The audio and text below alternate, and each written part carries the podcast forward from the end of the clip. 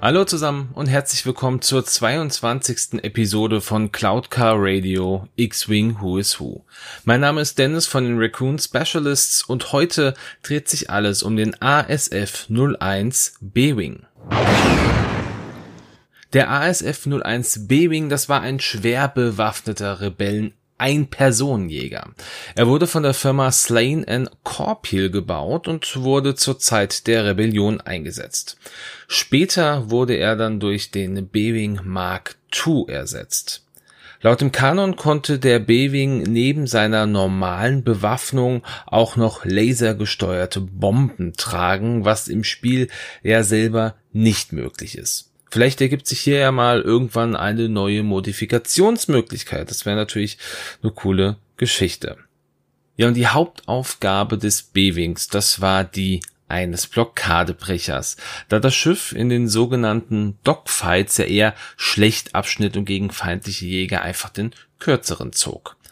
Das Arsenal an Waffen, die der B-Wing mit sich trug, das war normalerweise für sehr viel größere Schiffe vorbehalten, weshalb er auch ja mit gegnerischen Großkampfschiffen in den Kampf ziehen konnte und diese sogar zerstören konnte. Mit den in naher Zukunft auch im Spiel vorhandenen S-Foils für den B-Wing konnte er eine Doppel-Ion-Kanone verwenden. Und neben diesen Ionkanonen hatte das Schiff auch noch eine Laserkanone, ein Autoblastergeschütz, ein Vierfachlaser sowie zwei Abschussvorrichtungen für Protontorpedos. Die größte Besonderheit war aber das gyroskopische Steuerungssystem, welches das rotierende Cockpit des Schiffs immer in einer waagrechten Position ließ, egal wie der Rest des Schiffes positioniert war. Der Prototyp des B-Wings wurde von einem Mon Calamari namens Quarry gebaut. Der Prototyp mit der Bezeichnung B6, der hatte auch ein zweites Cockpit und konnte somit zwei Personen tragen. Das zweite Cockpit war aber an dieser Stelle für den Schützen ausgelegt. Dieses Merkmal wurde aber nicht in das endgültige Schiff mit aufgenommen. An dieser Stelle ein kleiner Side-Fact. Die S-Foils des B-Wings, das sind Überbleibsel aus der Zeit der Klonkriege und stammten von Schiffen wie einem T6 Shuttle oder den V19 Torrents. Den gerade angesprochenen Prototypen und den somit kanonisch gesehen ersten Auftritt hatte der B-Wing in der Animationsserie Star Wars Rebels Staffel 2 Folge 7 Ein Meister seiner Kunst. Doch das erste Mal sieht man den B-Wing in Episode 6 die Rückkehr der Jedi-Ritter, wo er als Teil der Rebellenallianz bei der Schlacht von Endor teilgenommen hat was uns an dieser Stelle auch weg von den allgemeinen Informationen und hin zum ersten Piloten des B-Wings bringt, und zwar dem Piloten der blauen Staffel. Die blaue Staffel war ähnlich wie die rote und die Goldstaffel schon immer ein Teil der Rebellenallianz. Ursprünglich wurde sie von General Antok Merrick angeführt. Damals beinhaltete die blaue Staffel aber nur X-Wings Y-Wings und U-Wings.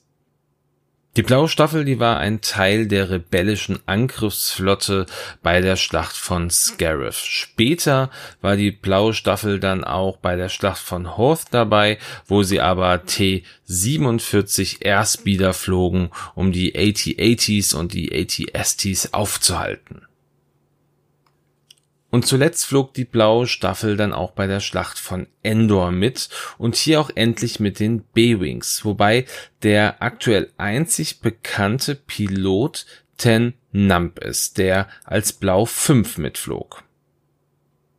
Somit hatte die blaue Staffel ihren ersten chronologischen Auftritt in Episode 6, die Rückkehr der Jedi-Ritter.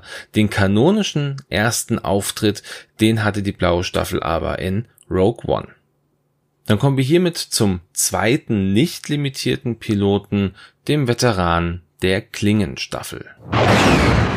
Die Klingenstaffel war eine Staffel, die primär aus B-Wings bestand.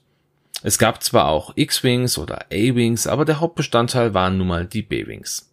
Zum ersten Mal hört man von der Klingenstaffel während der Schlacht von Endor, wo sie neben der blauen Staffel auch mitgeflogen ist. Hier zerstörten sie den Sternzerstörer Devastator. Ein Fun Fact zu diesem Sternzerstörer, das ist der, der zu Beginn von Episode 4 eine neue Hoffnung, die Tente 4 einfing. Während der Schlacht von Endor erlitt die Klingenstaffel aber enorme Verluste, einschließlich des Anführers der Staffel, Aiden Fox. Nach der Schlacht von Endor wurden alle überlebenden Piloten der Klingenstaffel mit einer Tapferkeitsmedaille geehrt und Braylon Strum wurde zum neuen Staffelführer befördert. Eine weitere Pilotin, welche wir mit dem Cardpack Hotshots and Aces bekommen werden, wurde zum Lieutenant befördert und das war Gina Moonsong. Auf diese werde ich dann aber erst eingehen, wenn auch das entsprechende Cardpack released wurde.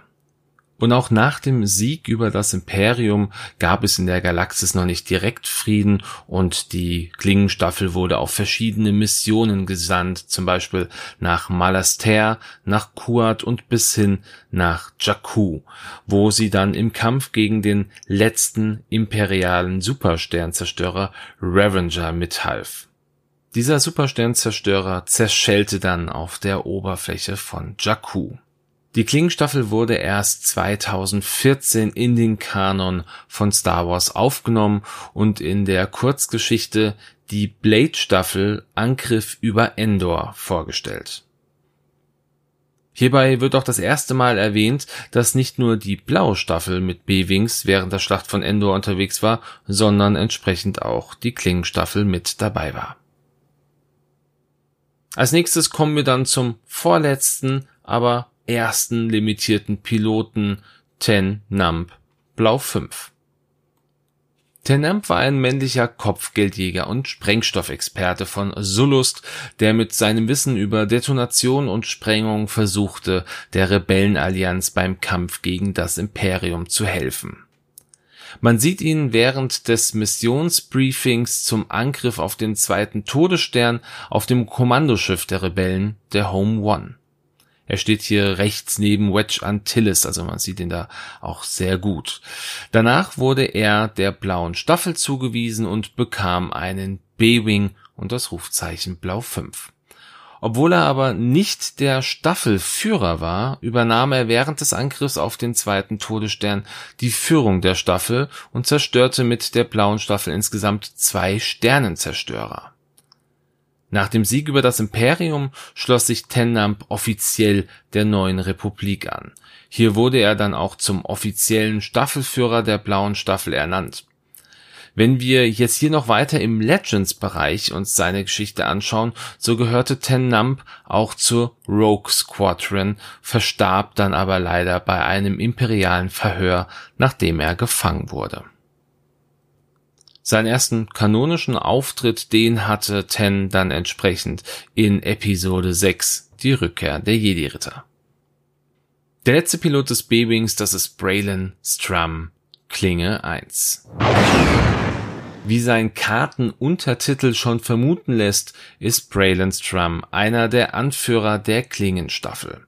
Er ist ein männlicher Mensch, der wie viele andere Rebellen auch seine militärische Karriere als Teil der imperialen Flotte begann. Dort war er dann in einer Garnison auf Naboo stationiert. Nachdem er desertierte, da er sich nicht mehr damit abfinden konnte, Unschuldige zu unterdrücken und sich der Rebellenallianz anschloss, erreichte er schnell viel Ruhm und wurde in den Rang eines Lieutenants befördert und der Klingenstaffel zugeteilt. Hier war er der stellvertretende Commander neben Aiden Fox und bandelte heimlich mit der damaligen Kadettin Gina Moonsong an. Um sich taktisch vorzubereiten, studierte Braylon regelmäßig die Baupläne der Rebellen und der imperialen Schiffe sowie die Informationen zum ersten Todesstern. Während der Schlacht von Endor flog er in seinem B-Wing zusammen mit Gina und Klinge 4, das war Fenty, einen Angriff auf den Sternzerstörer Devastator. Nach der Schlacht von Endor wurde Braylon zum Commander befördert und wurde der Anführer der Klingenstaffel und leitete noch einige Missionen, wie zum Beispiel die Schlacht von Malastare. Nach dieser Schlacht wurde er erneut befördert und von den Flugaufgaben befreit. Er erhielt hier den Auftrag, die Angriffsstrategie der Allianz zu koordinieren, als diese die Schlacht bei den Schiffswerften von Kuat durchführten. Später übernahm er dann erneut die Führung der Klingenstaffel und flog bei der Schlacht von Jakku mit, wobei er hier aber einen X-Wing flog. Seinen ersten Auftritt hatte Braylon in der Kurzgeschichte Die Blade-Staffel Angriff über Endor von 2014. Diese Kurzgeschichten waren im Übrigen auch die ersten, die damals in den neuen Kanon mit aufgenommen wurden. Somit haben wir dann auch die Hintergründe aller B-Wing-Piloten besprochen. Wie gesagt, sobald das Cardpack Hotshots and Aces released wurde, kommen wir dann auch hier noch mit einer weiteren Folge raus und dann wird auch nochmal Gina Moonsong besser beleuchtet. Ja, und dann haben wir es an dieser Stelle, wie gesagt. Ich möchte mich gerne wie immer bei euch bedanken, dass ihr reingehört habt. Ich freue mich natürlich weiterhin über jedes Feedback von euch und möchte euch dahingehend auch gerne einladen, euch mit mir auszutauschen. Das könnt ihr gerne über zwei Möglichkeiten machen. Einmal haben wir natürlich Facebook, dort könnt ihr mir gerne in die Kommentare was schreiben, da antworte ich natürlich auch immer gerne drauf. Oder eine weitere Möglichkeit ist, dass ihr den Discord-Channel von Games on Tables besucht. Hier habe ich dank dem Simon Simon einen kleinen eigenen Text-Channel bekommen, ähm, ja, in dem ihr euch gerne mit mir über die aktuelle oder auch über die alten Folgen austauschen und unterhalten könnt. Den Link zum Discord-Channel, den findet ihr auch in den Show Notes. Und hier möchte ich mich an der Stelle noch einmal bedanken, und zwar bei Ronny. Ronny äh, hat mir zur vorletzten Folge, zur Folge des Widerstandstransporters, ein kleines Feedback gegeben. Ich habe da etwas verbaselt bei der Story von Rose, weil Rose war ursprünglich nicht auf der Redis stationiert, wie ich es dort erzählt habe, sondern war Teil der Cobalt Squad oder der Cobalt Staffel. Dort war sie die Mechanikerin und ja, war für die Erfindung respektive für Wartung eines der Tarngeräte des Widerstands verantwortlich.